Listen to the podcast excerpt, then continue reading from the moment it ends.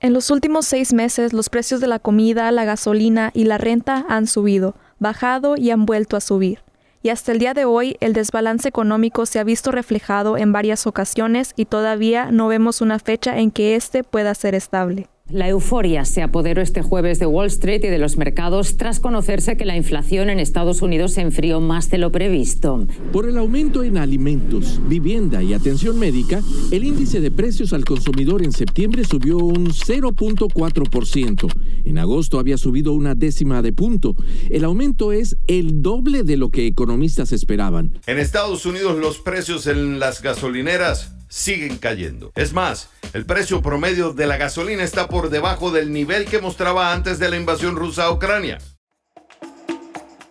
Bienvenidos a ¿Qué onda Michigan? Un podcast de WKAR. Soy Sofía Mireles. Y yo, Pablo Castro, brindándote todas las noticias de la semana, entrevistas y reportajes relevantes para la comunidad latina de Michigan. Hoy es viernes 9 de diciembre del 2022.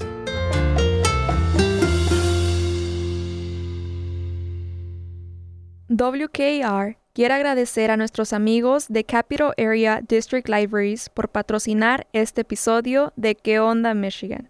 Aquí puedes encontrar los libros en español, películas, música y mucho más en la colección de idiomas del mundo. Para saber más, visita cadl.org.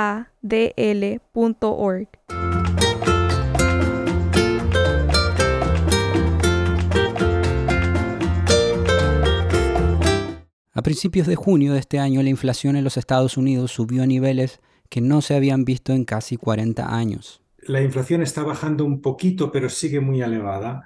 Es decir, estaba, llegó a estar al 9%, está ahora al 7 y pico por ciento. O sea que este pequeño descenso no, no es lo suficiente como para declarar victoria y el Fed lo ha dejado muy claro que, que va a seguir luchando contra la inflación.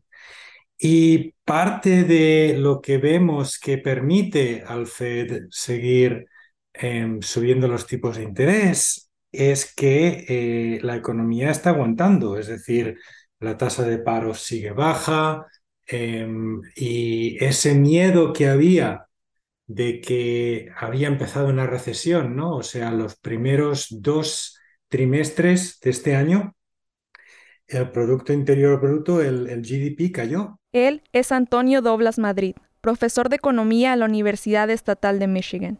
Él nos cuenta que aunque la inflación se ha mantenido alta, las empresas han continuado creciendo y los trabajadores siguen siendo capaces de encontrar empleo. No está en una situación ideal porque tener inflación no es eh, una situación deseable, pero afortunadamente eh, la situación del empleo sigue siendo bastante robusta. El Producto Interno Bruto, por sus siglas en inglés, Gross Domestic Product, es una medida de todo lo que produce la economía. O sea, al, cabo de un año se miran cuántas casas se han construido, cuántos autos se, eh, se han vendido, cuántas ah, eh, manufacturas de todo tipo, servicios, eh, desde las clases de la universidad hasta em, los servicios en los hospitales, de los médicos.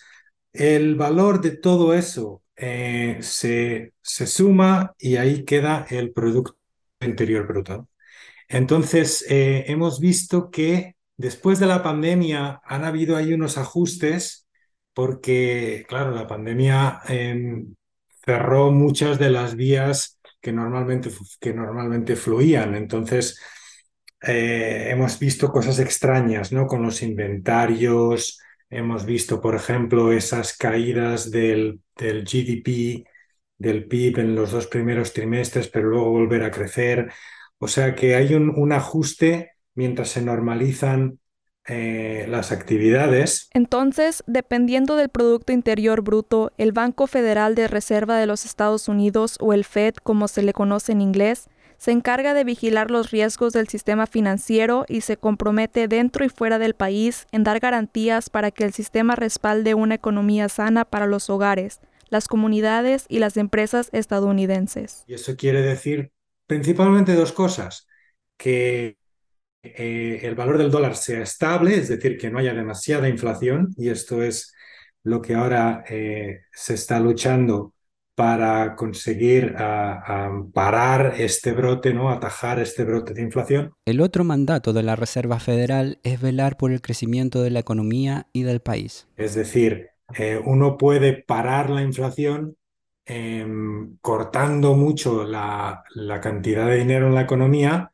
pero si uno se pasa, entonces eh, las empresas no pueden seguir produciendo, los consumidores no pueden seguir comprando y entonces cae la economía, cae el empleo. Eso es lo que no se quiere. Y parece que más o menos de momento eh, la economía está, eh, está siendo más robusta, más fuerte de lo, de lo que se había temido. Por otra parte, la inflación sigue, sigue, sigue siendo elevada. Y es que muchos de los costos de productos al consumidor siguen elevados. Para muchas familias con presupuestos limitados, esto ha significado un gran ajuste en sus compras. El aumento en los valores de los servicios básicos y los alimentos son los que más han impactado a estas familias, ya que es algo esencial para el día a día. Estas familias eh, tienen a menudo eh, una carga ah, mayor en lo que se refiere a la inflación, ¿no? En gran parte esto se debe a que si, si nos fijamos en qué ha subido más, pues los precios de la comida y de la energía, eh, en gran parte, pues por la guerra de Ucrania y otras disrupciones de la cadena de suministros, han hecho que, estos artículos hayan subido de precio más que otros ¿no? en la cesta de bienes. Y eh, para, para, familias eh, que tienen unos recursos más limitados, estas compras son una fracción mayor de, su gasto. Entonces, eh, por ese lado, eh, han sufrido mm, el, coste de la inflación o están sufriendo el coste de la inflación, digamos que más que la, que la media. Para algunas familias las tarjetas de crédito o débito no son una opción, ya que la educación financiera que han tenido les ha dado más opciones negativas que positivas. También existen aquellos que no califican para poder tener una cuenta bancaria por falta de un estatus legal. Y todo esto afecta a la estabilidad económica de estas personas en particular. Cuando el tipo de interés era cero, eh, decía, bueno, pues si yo tengo mi dinero en el bolsillo, en efectivo, o lo tengo en el banco, bueno, pues no, no hay una diferencia, ¿no? En, no porque el dinero del banco no está, no está ganando ningún interés pero ahora que el tipo de interés ya, ya no es cero, sino que ha subido unos cuantos puntos porcentuales, sí que se, se, puede empezar a notar también esta diferencia entre eh, en, la que los hogares que tienen menos acceso a servicios bancarios eh, quedan un poco más desprotegidos, ¿no? Porque al fin y al cabo, pues si la inflación está al 7 y pico, el 8%, y uno saca un 4% de interés, bueno, todavía sale perdiendo, ¿no? Pero al menos ese 4 de interés, pues compensa la mitad. Mientras que si uno tiene todo en efectivo, pues el 8% de inflación, eh, pues sencillamente se, eh, se lleva ese 8% de poder adquisitivo sin, sin nada que lo frene. Para aquellos que sí pueden acceder a servicios bancarios, Tony recomienda mantener el dinero en una cuenta corriente para poder beneficiarse de los intereses altos. Si pueden eh, fijarse un poco ¿no? en, qué banco ofrece más o qué cuenta ofrece más, en vez de tener eh, el dinero, eh, si tiene una opción en tenerla en una checking account, ¿no? una cuenta corriente o una savings account o money market account dentro dentro de su propio banco pues ah, ahora es, eso es algo que vale la pena eh, prestar un poco de, atención y, fijarse en cuál da más, porque ahora está empezando a haber una diferencia. Antes la diferencia era minúscula, era 0,05 o 0,08%, o sea, era nada.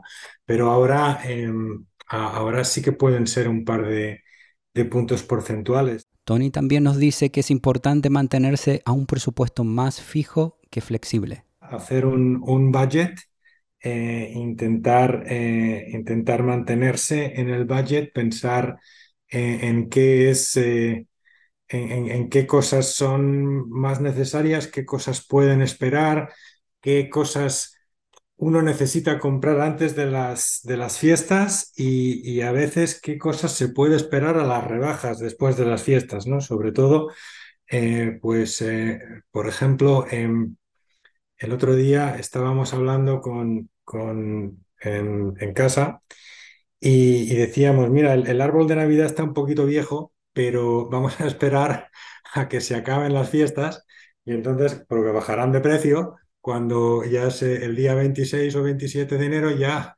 bajará el precio de los árboles de Navidad. Entonces, bueno, es un ejemplo, ¿no? Pensar un poco en, en cómo, cómo poder hacer sustituciones que, que le beneficien al bolsillo. Debido a la mayor cantidad de gastos durante las fiestas navideñas, es posible que la tentación de usar las tarjetas de crédito sea más alta.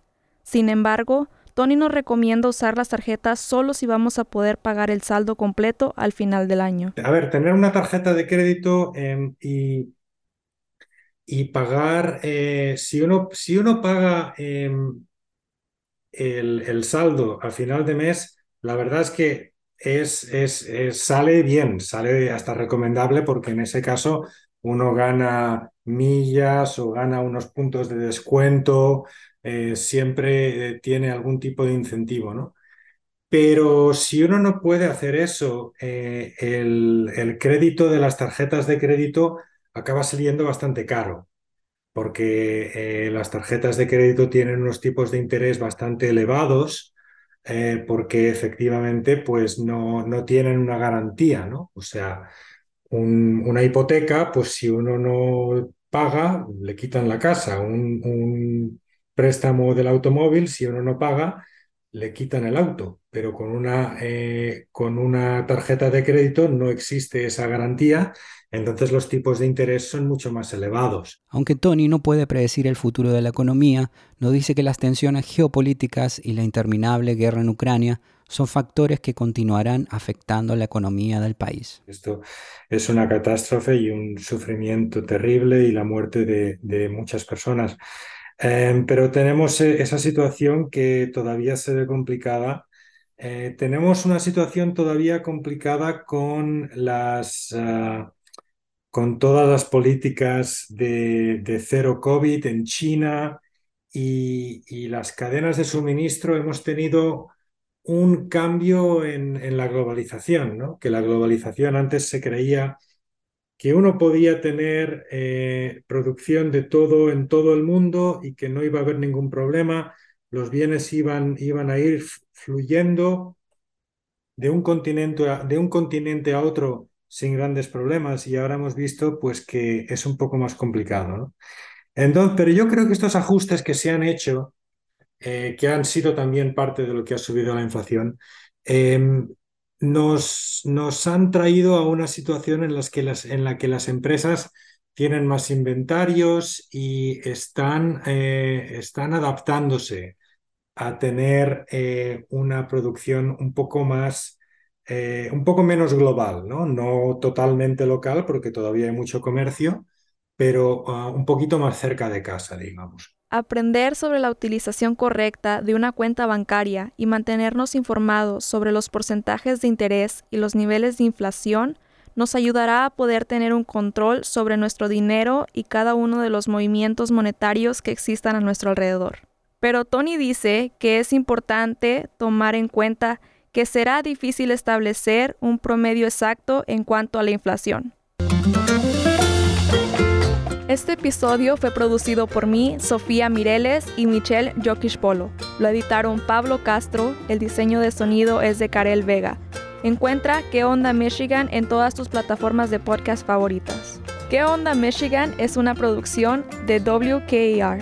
Asegúrate de seguirnos en Facebook buscando ¿Qué onda Michigan? También puedes escucharnos en la radio todos los sábados a las 9.45 am y los domingos a las 8 am sintonizando la estación 102.3 FM o la 870 am.